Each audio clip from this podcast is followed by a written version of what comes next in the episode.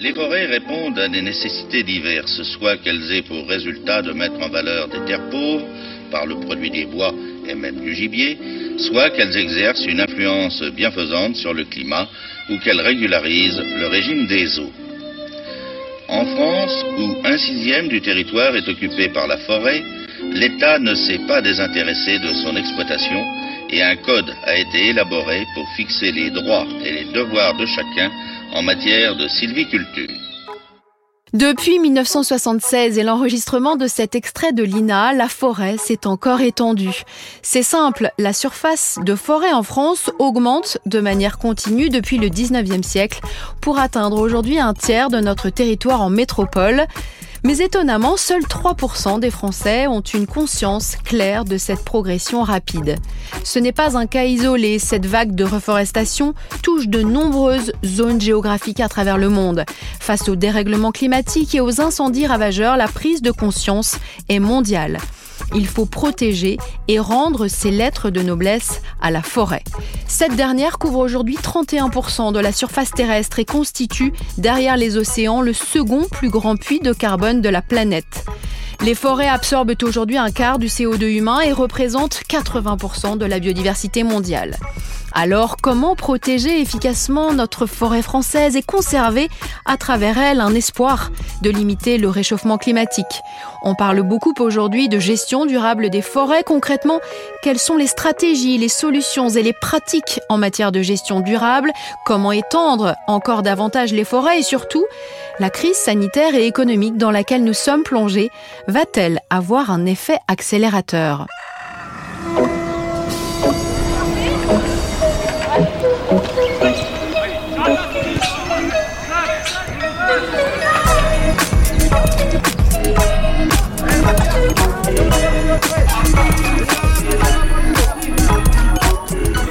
Bienvenue dans d'utilité publique, le podcast d'intérêt général au service de la transformation de la société. Pour cet épisode Green consacré aux forêts, je reçois aujourd'hui Marie-Hélène Lachamp, responsable portefeuille forestier à la Caisse des dépôts. Bonjour. Bonjour. Et Frédéric Moutier, bonjour. Vous êtes directeur client et gestion patrimoniale à la Société forestière. Bonjour. Bonjour et bienvenue à tous les deux. Alors avant d'entrer dans le vif du sujet, je voudrais que vous nous précisiez rapidement le rôle de vos organismes respectifs dans la gestion des forêts françaises. On va commencer avec vous, Marie-Hélène. Oui, la Caisse des dépôts est arrivée en forêt pour répondre à une mission d'intérêt général suite à, à, la demande du ministre de l'Agriculture au début des années 60 afin de réduire le déficit commercial de la filière bois et de la soutenir. La Caisse des dépôts a donc euh, investi dans des forêts euh, qu'il fallait remettre en exploitation.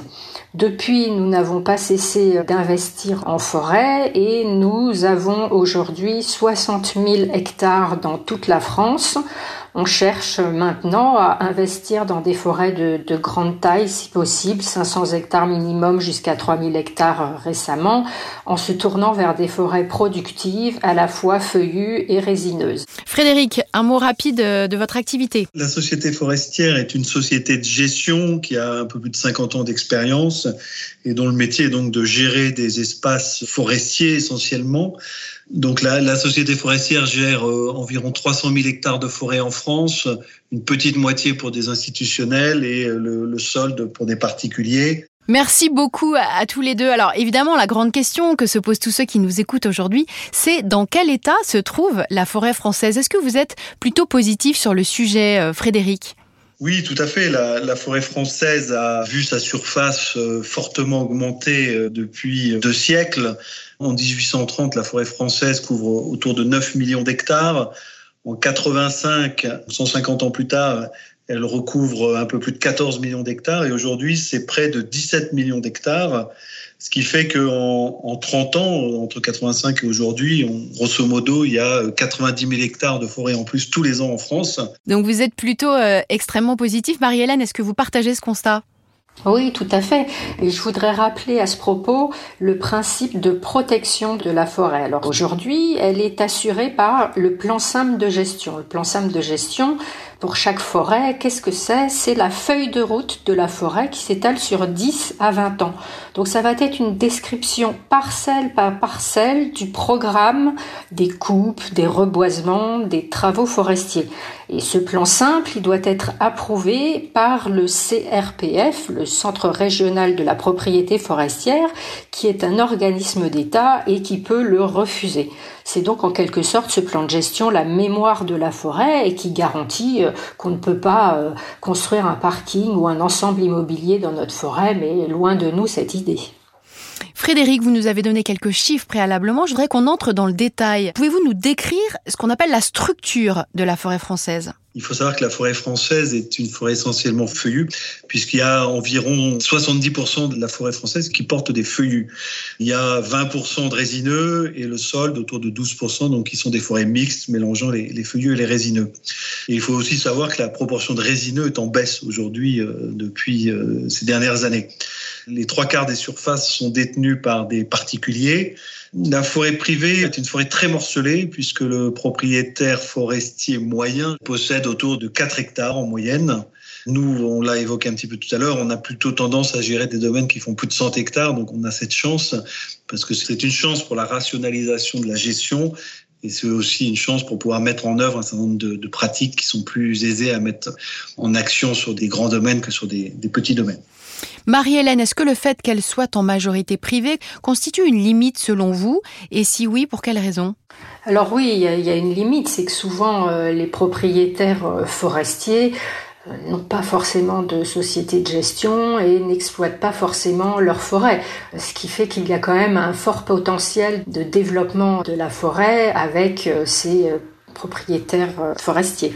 Il ne faut pas oublier qu'elle est aujourd'hui face à un défi majeur qui est le changement climatique et qui va devenir le facteur directeur de la gestion forestière. Pour vous qui êtes aux premières loges, comment euh, Frédéric Moutier se caractérise aujourd'hui cette menace climatique? Le changement climatique entraîne des périodes plus longues de sécheresse et de forte chaleur qui ont comme conséquence d'entraîner un stress pour les arbres et donc un affaiblissement. Ces arbres affaiblis perdent une certaine capacité à, répondre à des agressions extérieures et on pense par exemple au scolite qui aujourd'hui attaque les épicéas communs. Le scolite est un insecte endémique qui fait euh, à peine euh, peut-être un centimètre et qui va donc perforer les, euh, les écorces d'épicéas pour les pondre ses œufs et euh, les larves, en se développant, euh, vont couper les canaux conducteurs de la sève et donc euh, faire mourir l'arbre en, quelques semaines. En temps normal, quand l'épicéa est en bonne santé et qu'il est attaqué par un ou deux insectes, il a la capacité de se défendre en créant de la résine et en expulsant finalement le, le scolite de son tronc. En revanche, quand il est affaibli et que, comme en ce moment, il y a une reproduction excessive d'insectes, eh bien, il n'a plus les moyens de se défendre. Plus le résultat est celui qu'on observe aujourd'hui, c'est-à-dire des dépérissements massifs d'épicéas communs. Donc tout ça est fortement lié aux fortes chaleurs qu'on a eues ces deux, trois derniers étés et aux longues périodes de sécheresse que l'on a connues aussi, où pendant deux mois, trois mois dans certaines régions, il a quasiment pas plu. Et donc l'arbre a forcément pas trouvé l'eau nécessaire pour sa survie dans le sol. Cette petite bête, ce scolite, qui semble faire des ravages, est-ce qu'on peut aller jusqu'à dire, selon vous, qu'elle déstabilise toute la filière bois? Oui, absolument. Donc, par exemple, si l'arbre, comme l'a dit Frédéric, n'est pas coupé avant de se dessécher, ce qui se produit très rapidement, on va avoir alors un afflux de bois sur le marché qui va faire chuter les cours. C'est une perte économique pour le propriétaire. Pour exemple, un épicéa vert qui se vendait 60 euros le mètre cube va euh, se vendre jusqu'à 2 euros le mètre cube lorsqu'il partira pour l'usage de la pâte à papier. Alors dans ces conditions, comment selon vous éviter les répétitions de ces crises écologiques ou à minima atténuer leurs effets? Il y a une stratégie forestière à, mettre en œuvre. Ça passe par différentes opérations. Alors, il faut savoir, en forêt, il faut rester très humble parce qu'on travaille sur du vivant. Donc, je vais vous exposer quelques pistes de réflexion. Donc, ça passe pour nous par une meilleure connaissance des sols, Le sol est le support sur lequel évidemment l'arbre pousse. Et aujourd'hui, c'est un des rares paramètres qui ne va pas bouger normalement dans, les, dans le siècle qui vient. Et donc, il est très important de le connaître parce que c'est vraiment le, bah, le garde-manger de l'arbre. Donc, il faut connaître les réserves du sol. Et une fois qu'on les connaît bien, eh bien, on peut s'orienter vers l'une ou l'autre des essences à introduire ou réintroduire au moment des plantations. Après, nous, on, va euh, changer un petit peu les modalités de plantation. On avait euh, par le passé plutôt tendance à faire des plantations qu'on appelle monospécifiques. On ne plantait qu'une seule essence. Aujourd'hui, on va planter à minima, normalement deux à trois essences à chaque reboisement ou boisement. Soit ce sont des essences qu'on connaît déjà et on peut mélanger aussi les provenances. Par exemple, un chêne, eh ben, on va aller chercher le même chêne mais qui a poussé euh, plus au sud et donc qui euh, pourra être plus à même de résister à un climat euh, plus chaud si on l'implante dans le nord. Ça peut être aussi des nouvelles essences qui viennent d'autres pays. Par exemple, on va planter du sapin du Caucase, on va faire des tests avec cette essence. On avait par le passé, on faisait une récolte de bois et on reboisait très rapidement l'année qui suit ou dans la deuxième année qui suivait. Là, on part euh, vers un temps d'attente entre la coupe et le reboisement. On va certainement reboiser que la troisième année qui suivra la coupe. L'idée est de laisser s'installer un recru euh, ligneux pour euh, que quand on va mettre des plants, les arbres implantés puissent profiter d'un début d'ambiance forestière, donc un peu d'ombre, un peu moins d'évaporation, etc. Et puis, alors là, je vous parlais surtout des reboisements euh, post-scolite, par exemple, où on va avoir des grandes surfaces à reboiser, mais on va aussi réduire la taille de nos coupes et euh, limiter le recours à la coupe rase. Marie-Hélène, quels sont les autres leviers que vous identifiez et qui permettraient de protéger, voire d'améliorer la biodiversité forestière selon vous? C'est vrai que pour nous, le maître mot, c'est la résilience. Il faut développer euh, la résilience de nos forêts et donc c'est les diversifier avec de nouvelles essences plus résistantes ou en mélangeant les essences. On va également s'orienter en tant que propriétaire forestier vers le développement des aménités de la forêt. Alors une aménité, c'est euh, tous les aspects de l'environnement qui sont appréciables et agréables pour l'humanité. Donc en forêt, qu'est-ce que ça va être? Ça va être de travailler sur le puits de carbone forestier, mais aussi, euh, comme l'a évoqué Frédéric, sur la protection des sols et de l'eau, et bien sûr de préserver la biodiversité. Donc la Caisse des dépôts a sur son patrimoine des zones Natura 2000 qui sont des zones en évolution naturelle où le forestier n'intervient pas. Donc on va favoriser ces zones ouvertes et, les développer. Un exemple dans les Landes, on maintient maintenant des lagunes. Ce sont des espaces marécageux qui avaient été reboissés il y a plus de 50 ans et donc on reconstitue des espaces humides afin qu'ils attirent une faune qui est rare et souvent présente uniquement dans les Landes. Je peux vous citer un papillon, le fadet des lèches, encore un petit oiseau qui répond au, nom charmant de la fauvette Pichou et on espère bien revoir le, le vision d'Europe. Donc ça, ce sont des espèces que l'on trouve très spécifiquement dans les Landes. Alors on l'a compris en filigrane, une des vertus de la forêt, c'est évidemment sa capacité à séquestrer du CO2, indispensable pour espérer euh, atteindre les objectifs de neutralité carbone en 2050.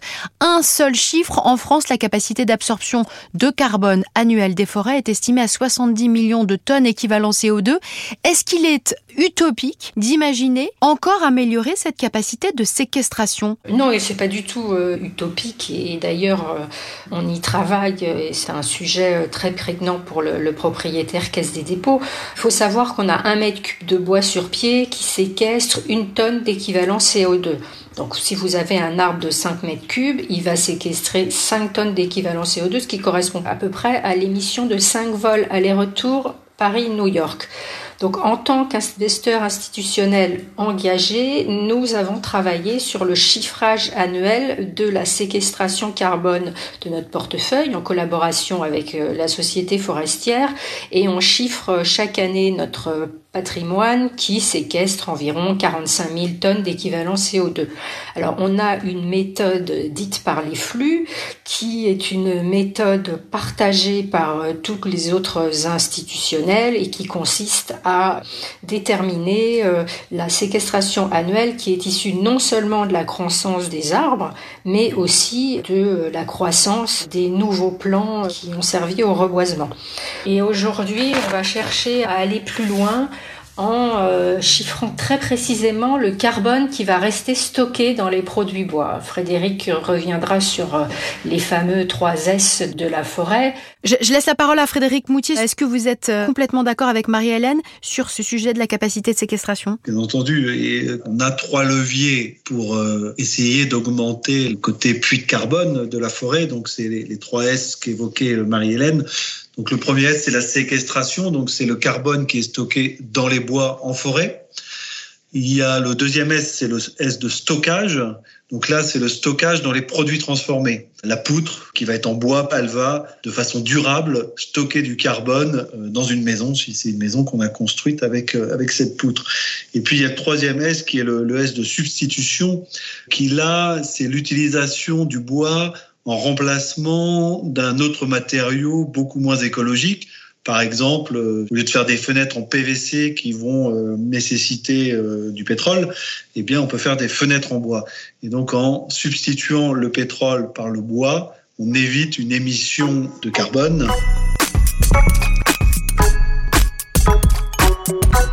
Pour nourrir notre discussion, je vous propose d'écouter à présent Géraud Guibert. Il est cofondateur et président de la Fabrique écologique, une fondation pluraliste et transpartisane de l'écologie qui a sorti récemment un rapport sur les forêts. On l'écoute. Alors, il y a un contraste entre l'attachement très important de nos concitoyens aux arbres.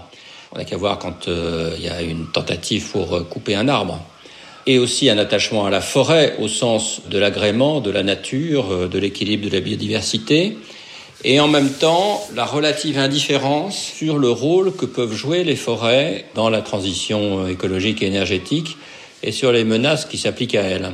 Le principal message général de la note, c'est qu'il faut trouver des solutions qui conjuguent les différents aspects positifs de la forêt. C'est-à-dire qu'on ne peut pas uniquement considérer la forêt sous un seul aspect. Et par exemple, il pourrait y avoir une tentation, compte tenu de l'importance et de l'ampleur des enjeux climatiques, de se dire il faut à tout prix faire tout pour que la forêt joue un rôle majeur et prioritaire de lutte contre le changement climatique. Sauf que, en disant ça, on néglige par exemple totalement un deuxième sujet qui est tout aussi important, qui est la préservation de la biodiversité dans nos forêts. Donc, pour gérer de façon durable la forêt, la Fabrique écologique, dans ses différents travaux, propose trois lignes directrices fortes D'abord, privilégier des solutions fondées sur la nature, et donc de préserver et de gérer les écosystèmes de la forêt, ne, ne pas les détruire. Ensuite, de rendre incontournables des plans de gestion collective pour la forêt privée, qui aujourd'hui en France est extraordinairement morcelée et sur laquelle il est extrêmement difficile euh, d'avoir une gestion collective. Et enfin, d'affecter une partie des fonds carbone qui vont être disponibles vers euh, l'encouragement au rôle de la forêt en matière d'absorption de carbone et donc euh, en faveur des investissements pour la forêt.